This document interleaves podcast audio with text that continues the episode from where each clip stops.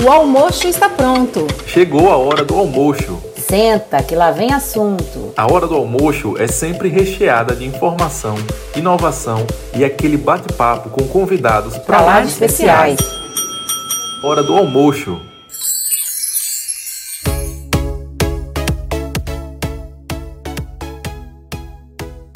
Olá, eu sou Suzane Grubizic, odontopediatra, e vamos dividir experiências por aqui. Seja muito bem-vindo. E neste episódio, estou aqui com o Dr. Paulo Soares, ortodontista e uma inspiração para todos nós que amamos odontologia miofuncional e todos os benefícios na vida de nossos pacientes que essa estratégia proporciona. Hoje, nós vamos conversar sobre odontologia do sono. Você sabia que nós dentistas somos responsáveis pela qualidade do sono de nossos pacientes? Exatamente. Vamos entender? Paulo, mais uma vez, muito obrigada, seja muito bem-vindo. E você poderia falar um pouquinho para nós sobre esse tema que tem sido muito falado ultimamente, odontologia do sono? Olá, Suzane. Hum. Olá, nossos queridos ouvintes. É sempre uma alegria poder é, estar aqui nesse espaço conversando com todos. E realmente isso é um, é um assunto muito importante que tem ganhado cada vez mais interesse da comunidade científica, das áreas de saúde. É um, uma, um problema, digamos assim, que exige atenção de inúmeras profissões e a odontologia, obviamente, não podia estar de fora. Dentro da, da, da odontologia, é, esse campo de saúde do sono é uma especialidade relativamente recente e, e ela permite ao cirurgião dentista capacitado tratar alguns distúrbios do sono, especificamente os chamados distúrbios respiratórios do sono, que são de interesse é, muito direto, digamos assim, do cirurgião dentista, porque está diretamente relacionado com a saúde orofacial. O problema dessas desordens do sono, especificamente dos distúrbios respiratórios, a gente faz essa diferenciação entre os distúrbios respiratórios, porque há inúmeras outras desordens do sono de origem é, neurológica, de origem física, de inúmeras outras circunstâncias, e que envolvem é, e exigem a atenção de outras áreas médicas. Mas os distúrbios respiratórios estão bem próximos da área de atuação do cirurgião dentista. Veja só, nos Estados Unidos, onde a gente tem dados mais é, precisos, digamos assim, somente lá nos Estados Unidos, cerca de 60 a 70 milhões de pessoas são acometidas com algum grau, com algum problema relacionado a esses distúrbios do sono. São gastos anualmente cerca de 150 bilhões de dólares entre é, investimentos em saúde, entre perda de produtividade, porque esses problemas afetam muito a saúde e a qualidade de vida dessas pessoas. E o, o, o problema maior, eu diria, é que cerca de 90%, veja só, 90% das pessoas que sofrem desses problemas ainda estão sem diagnóstico. Aqui no Brasil, em um estudo de 2010 feito na USP de Ribeirão Preto, é, foi encontrado que cerca de 40% dos homens e 26% das mulheres são acometidas em algum grau da síndrome da apneia e hipopneia obstrutiva do sono, que já é uma condição desses distúrbios relativamente grave. É, então, são muitas pessoas sofrendo desse problema. A maioria dessas pessoas sequer sabe que tem, elas percebem os sintomas no seu dia a dia, mas não associam diretamente a essa condição da obstrução respiratória durante o sono. E nós estamos numa posição privilegiada, nós dentistas estamos numa posição privilegiada para detecção, inclusive precoce, desses problemas, se nós tivermos com o nosso olhar treinado para perceber esses sinais. Esses distúrbios do sono, eles são caracterizados como um, um espectro de crescente complexidade. Quer dizer, nós podemos ter uma ampla gama de problemas relacionados a esses distúrbios respiratórios, que podem surgir inicialmente com um simples ronco. Simples eu coloco aqui entre aspas, porque o ronco ele não é tão inocente quanto parece. muitas pessoas lidam com o ronco como se fosse simplesmente aquele aquela circunstância assim irritante. Muita gente chega a dizer que o ronco é problema muito mais de quem está por perto da pessoa que ronca do que necessariamente do, do roncador. É, mas, o que não é verdade, a pessoa que ronca já sofre uma série de problemas por devido a, a, ao trauma e à vibração na calota craniana e nos vasos sanguíneos que essa vibração promovida pelo ronco promove. É, só que o ronco ele é a porta de entrada, digamos assim, para problemas é, progressivamente mais complexos e graves em termos de prejuízos na saúde, podendo chegar esse indivíduo até um quadro da apneia do sono. O que caracterizaria a apneia do sono são interrupções sequenciais e, e, e, momentâneas do fluxo respiratório. A pessoa tenta fazer um movimento de inspirar, ela dilata a, o, o, abdômen, ela dilata o pulmão para poder puxar o ar. Só que há alguma obstrução nesse trato respiratório que impede que o, que o ar chegue até os pulmões. Tá? Isso caracteriza a apneia obstrutiva, porque é uma espécie de mini parada respiratória em que a pessoa faz o esforço para inspirar, mas não consegue porque há um bloqueio nessa passagem do ar. A maioria desses bloqueios, a imensa maioria desses bloqueios, a região anatômica onde ocorre esse impedimento à passagem do ar é justamente na orofaringe, lá na garganta, no fundo da boca.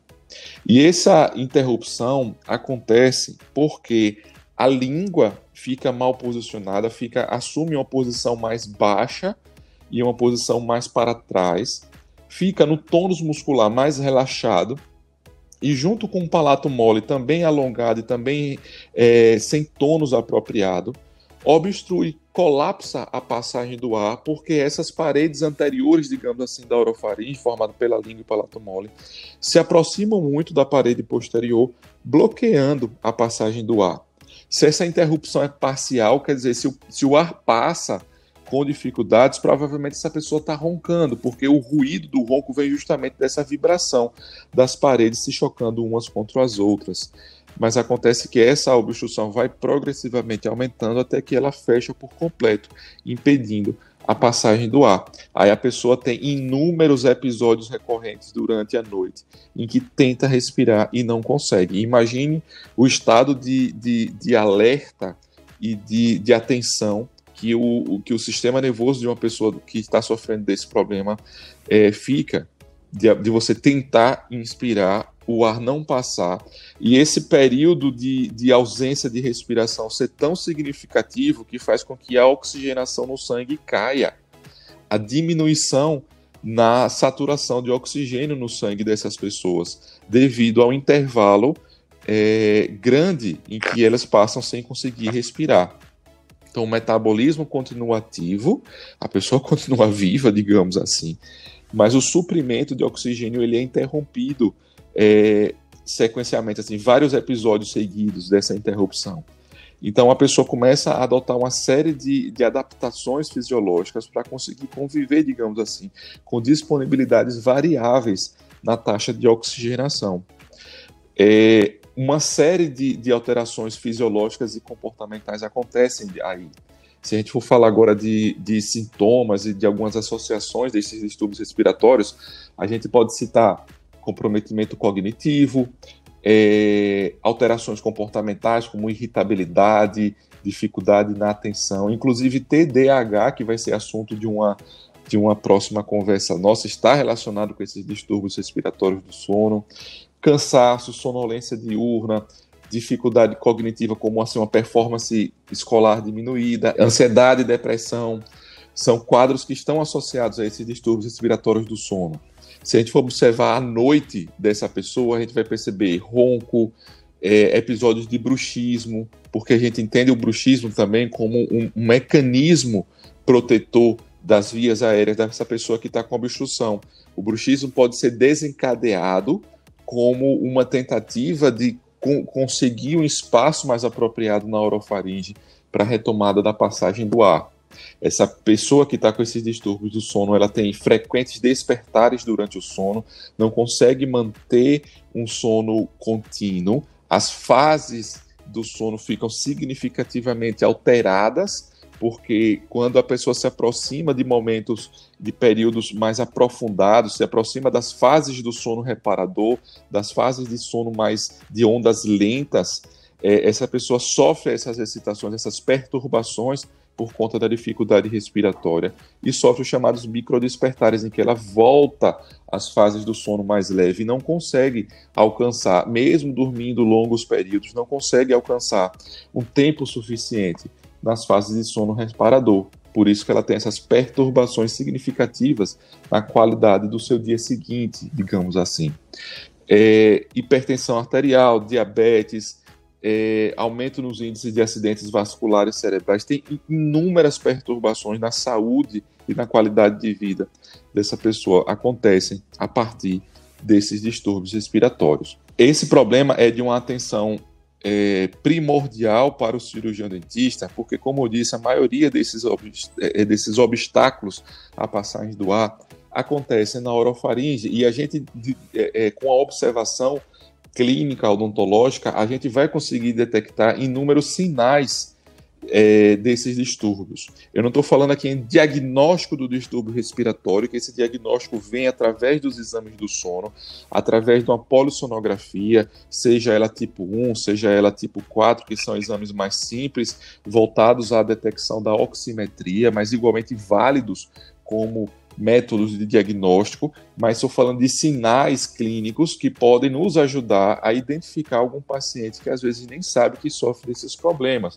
como por exemplo bruxismo, que eu já citei, é, situações de oclusão do tipo é, palato ogival, que indica que a pessoa tem uma língua mais baixa, mordidas cruzadas posteriores, aquelas marcações laterais nas bordas da língua, que indica que há uma pressão excessiva da língua contra os dentes, uma mordida muito profunda.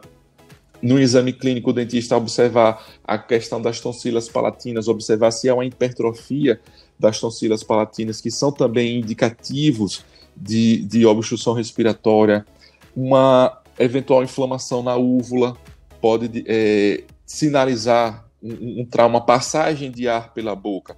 Em outras palavras, é, do ponto de vista do cirurgião dentista, seria aquelas características da respiração bucal que muitos de nós já estamos treinados a observar.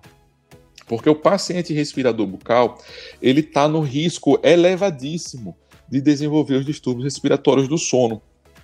Tanto que inúmeros pesquisadores, aqui eu cito o trabalho seminal do professor Christian Guilherminot, do saudoso professor Christian Guilherminot, que é tido como o pai da medicina do sono, que foi a, a, o principal desbravador, digamos assim, do estudo desse campo, desse relacionamento dos distúrbios respiratórios do sono, principalmente nas crianças. E ele costumava dizer que, esse, o, que o diagnóstico desses problemas na criança deveria estar é, ser restrito, digamos assim, há diagnóstico da respiração bucal apenas, no sentido de que se você identifica os sinais clínicos da respiração bucal, ali já se encontra um objeto de tratamento é, imediato para o profissional de saúde. Você não precisa, na criança, ficar preocupado com outros métodos complicados, porque a respiração bucal é um problema grave o suficiente para ser tratado imediatamente. E é esse paciente respirador bucal que vai evoluir com problemas significativos, levando ao aparecimento desses distúrbios respiratórios. É, há outras causas também desses distúrbios, não apenas os problemas bucais, você, eu posso citar aqui a obesidade, por exemplo, como uma causa primária, porque o, a gente está falando de limitação de espaço e de dificuldades funcionais na orofaringe. Então, se eu tenho uma, uma condição de acúmulo de tecido adiposo, eu vou ter uma luz desses turbos também mais estreita. Eu posso simplesmente, por uma condição de obesidade, é, ter uma predisposição ao aparecimento de uma condição como essa. Mas de uma forma que, resumida, a gente precisa despertar a atenção do cirurgião dentista a esses sinais, a, a, a ter um olhar treinado para a identificação desses problemas, porque são problemas extremamente prevalentes, afetam milhares de pessoas de todas as regiões do planeta. E nós estamos na posição de, de diagnosticar e tratar essas condições, devolvendo a condição de saúde e de qualidade de vida muito superiores para os nossos pacientes. Muito bem, muito bem. É muito conhecimento. A gente fica aqui só imaginando como essa atuação clínica, né, do profissional de odontologia tem saído cada vez mais da caixinha dos dentes, né, Paulo? Porque a gente sempre teve uma visão muito focada nos dentes e na saúde da boca. Porém, quando a gente fala em odontologia do sono, em odontologia miofuncional, tratamento de bruxismo, DTM, maloclusões, a gente começa a entender que a gente não pode focar somente em dentes e boca. A gente precisa expandir cabeça, pescoço, corpo, a parte comportamental, o indivíduo como um todo, sem dúvida nenhuma. E assim nós encerramos mais um episódio do nosso Hora do Almoço.